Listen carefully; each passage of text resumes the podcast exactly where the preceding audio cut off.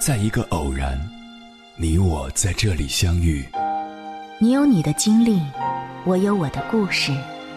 因为彼此的寻觅，我们走到一起。千山万水只为你，捎来谁的秘密？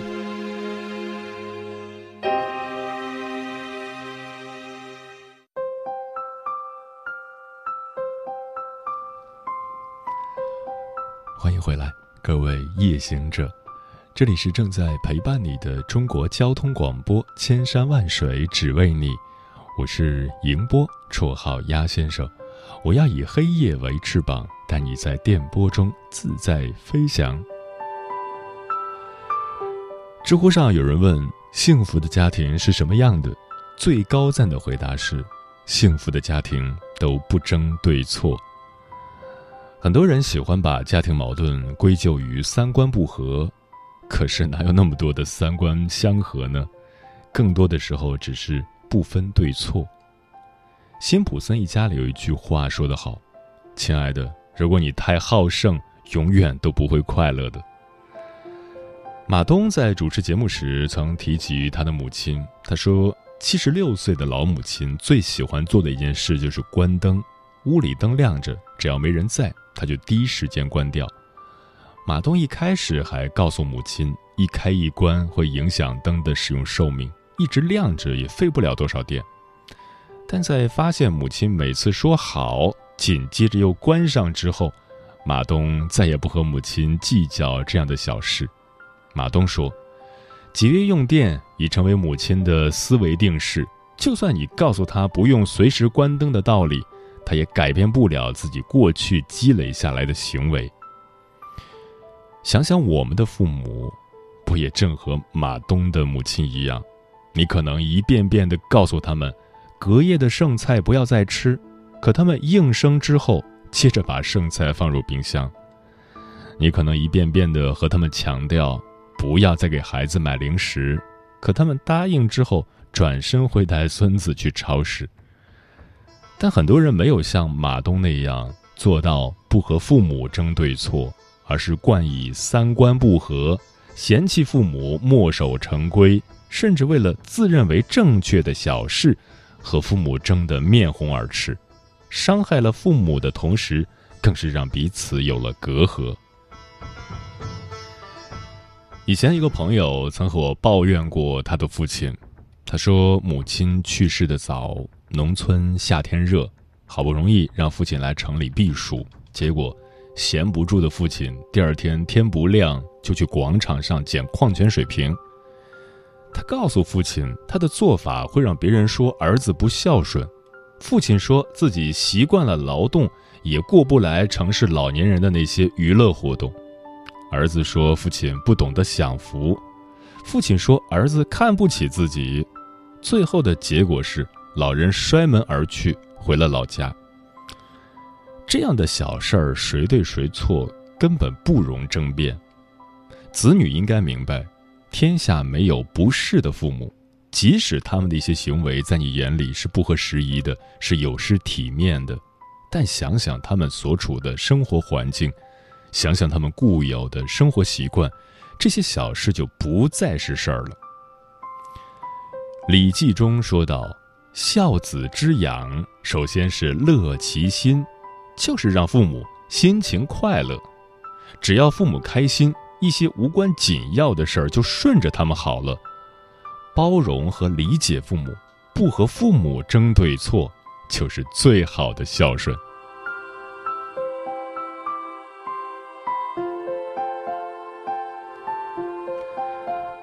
杨绛在《我们仨》里说过这样的小事。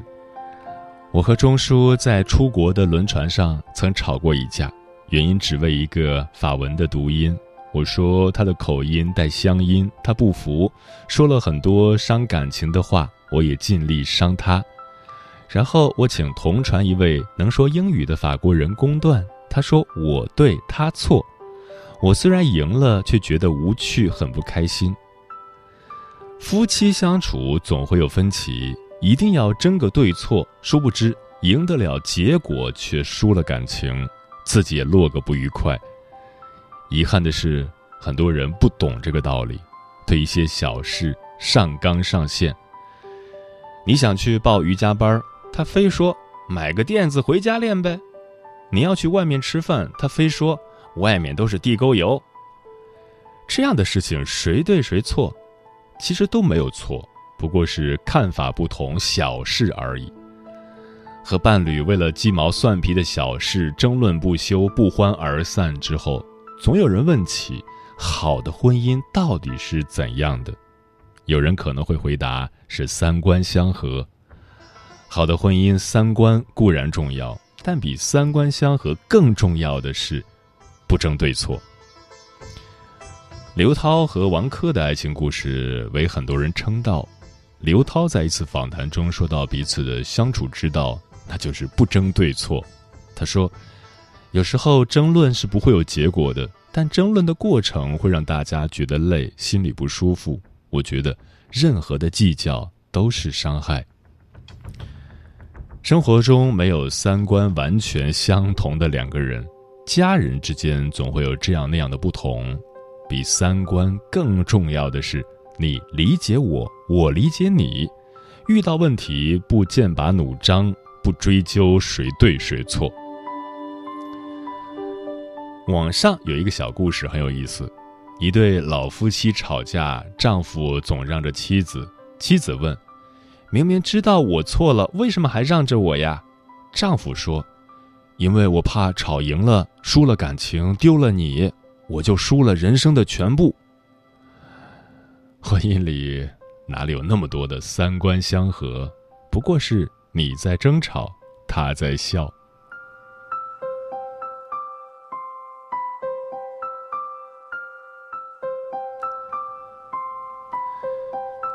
好妈妈不吼不叫教育孩子一百招这本书中有一个细节让我印象深刻。有一个女孩在和妈妈散步的路上，看见被人丢弃的长着绿毛的胡萝卜，喊道：“妈妈快看，胡萝卜戴绿帽子了！”女孩的话引起了众人的注意，妈妈觉得特别不好意思，凶巴巴地对女孩说：“什么绿帽子？下次不允许这样说了。”女孩一脸疑惑，不知道妈妈为啥突然变脸，吓得也不敢再说话了。把长毛的胡萝卜看成胡萝卜戴绿帽子，多么奇思妙想的创意，却遭妈妈一顿痛批。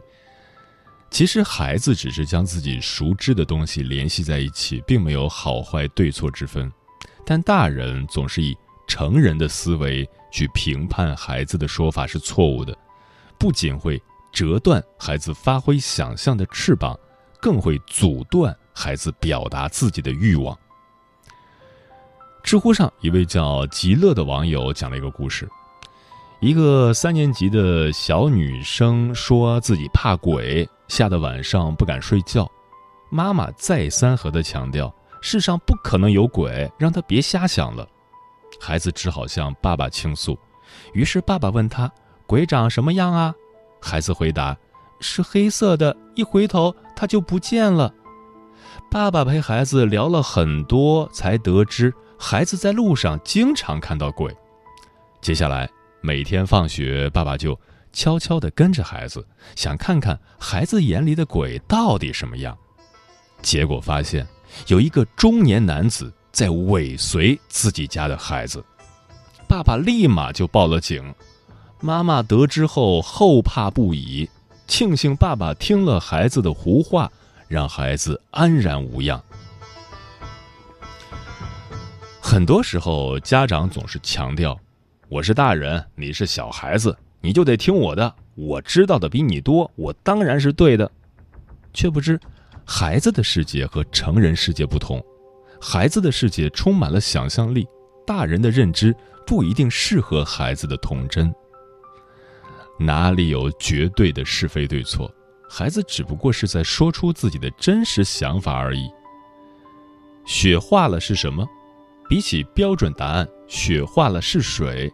孩子回答：雪化了是春天。难道有错吗？家事无对错，只有合不合。接下来，千山万水只为你。跟朋友们分享的文章选自《诗词天地》，名字叫《幸福的家庭从来不争对错》。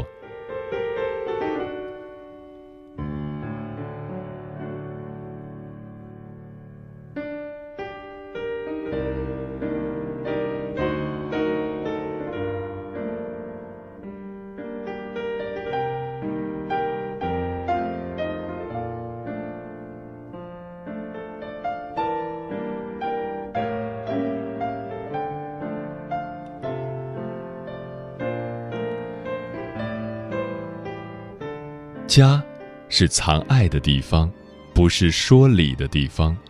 懂得退出家庭战场，绝不是逃兵，而是智者。幸福的家庭都有共同之处，那就是不争对错，不与父母争。孔子曰：“是父母己见，见志不从，又敬不为，劳而不怨。”如果和父母意见不同，要温言细语的规劝；如果劝了几次父母不听，就顺其自然，不必非要争出个对错。梁启超是个孝子，既要照顾父亲，又要兼顾维新事业。彼时家中常有客人来往，梁启超的父亲对于礼数十分挑剔，维新派的作风常惹得他不满。梁启超无法拒绝客人上门，又不愿意惹父亲生气，于是想办法为父亲辟出一处单独的居室。这样一来，家中有客人造访时不必惊动父亲，没有客人上门还可以安享家庭之乐。老话说得好：“天下无不是的父母。”父母年纪大了，很多观念坚持了一辈子。有些话要顺着他们的意思说，不要因为一点小事惹他们生气。不争对错，就是对父母最好的孝顺。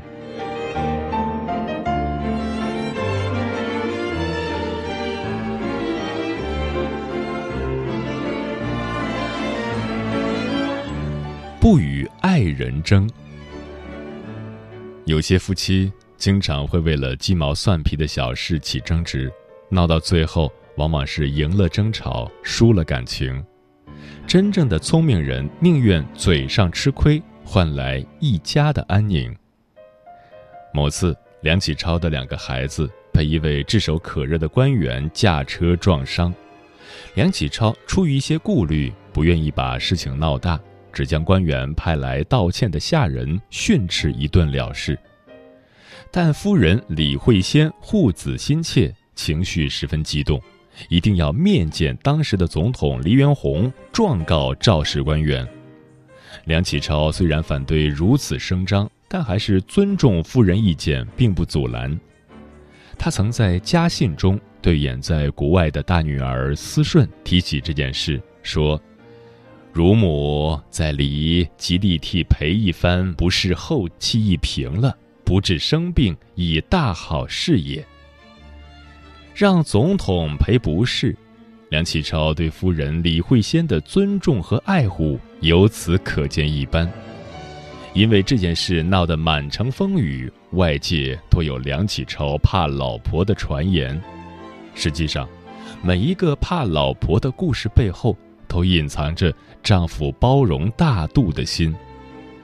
夫妻之间不讲道理。只讲究包容与理解，尤其是在一些场合，夫妻二人要一致对外，共同维护好家庭的幸福。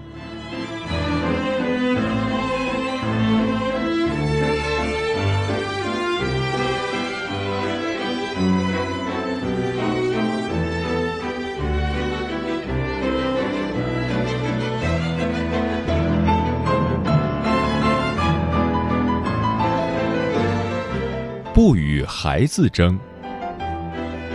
梁启超一生共有九个儿女，他始终以为父亲的智慧和胸襟保护孩子的天性。作为清末民初最杰出的学者，梁启超通晓文学、哲学、史学、图书馆学。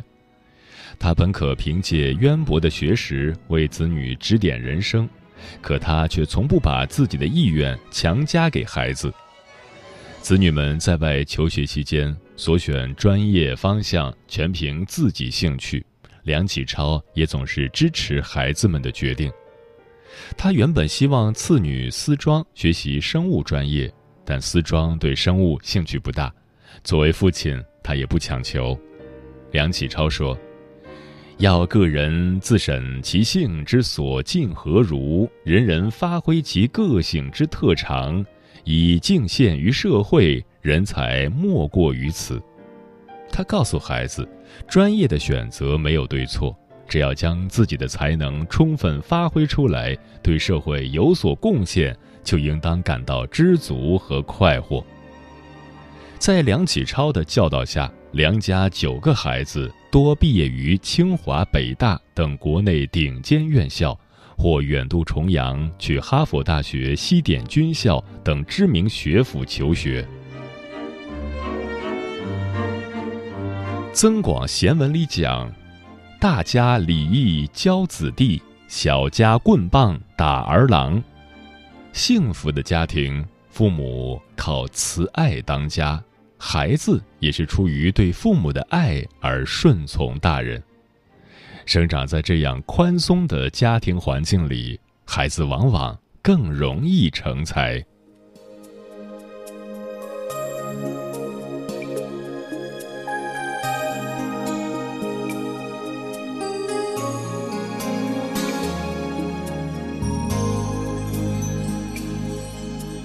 多少的缘分让一对陌生人选择一个家？年少的诺言用一生面对，不管喜悦悲伤。也曾经虚度，也曾经追逐，寻觅我的路。春天到秋天，纯真到了解，越看越清楚。我爱我的家，把心留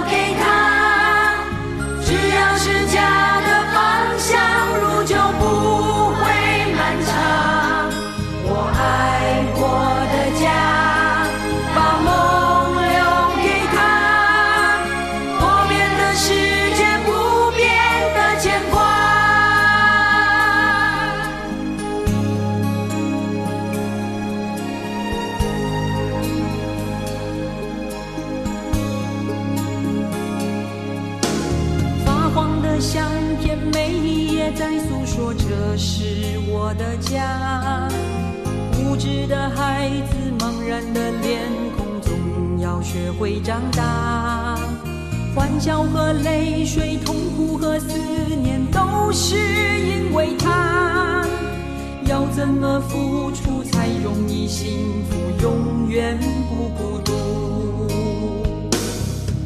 我爱我的家，把心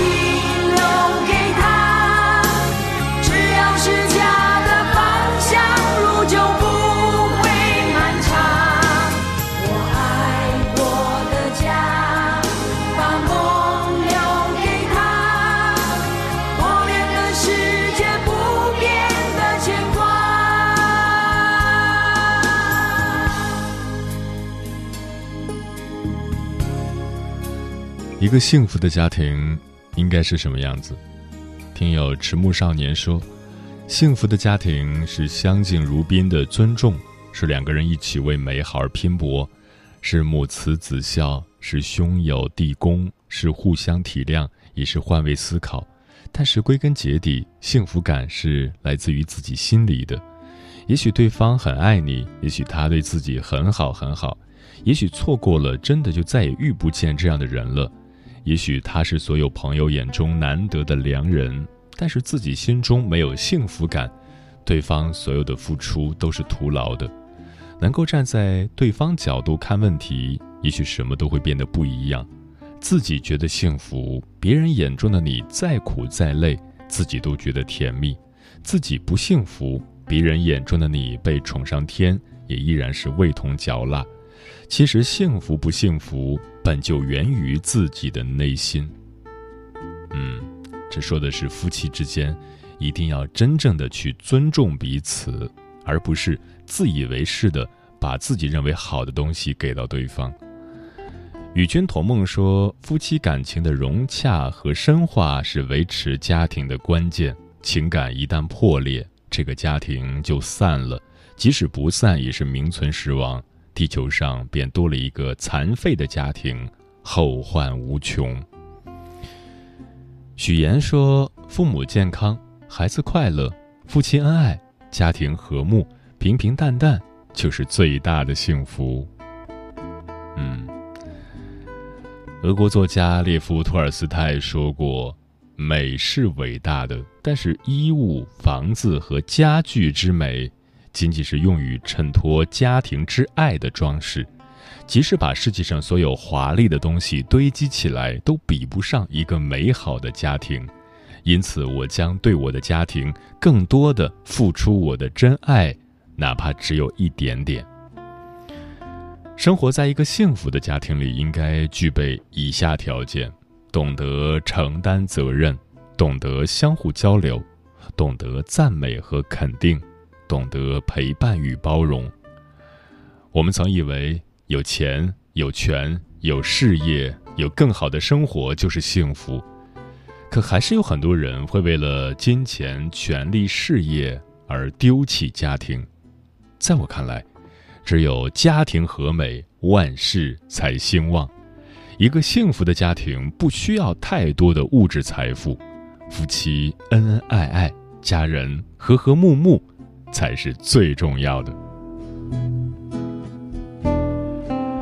时间过得很快，转眼就要跟朋友们说再见了。感谢你收听本期的《千山万水只为你》。如果你对我的节目有什么好的建议，或者想要投稿，可以关注我的个人微信公众号和新浪微博，我是鸭先生，乌鸦的鸭，与我取得联系。晚安，夜行者们。一首想你的诗，写在雨后的玻璃窗前；每一首多情的歌，为你唱着无心的诺言；每一次牵你的手，总是不敢看你的双眼，转开我晕眩的头，时常不不。潇洒的脸，给我个温暖的陷阱和一个燃烧的爱情，让我这冰冷的心灵有个想到了家的憧憬。紧闭着深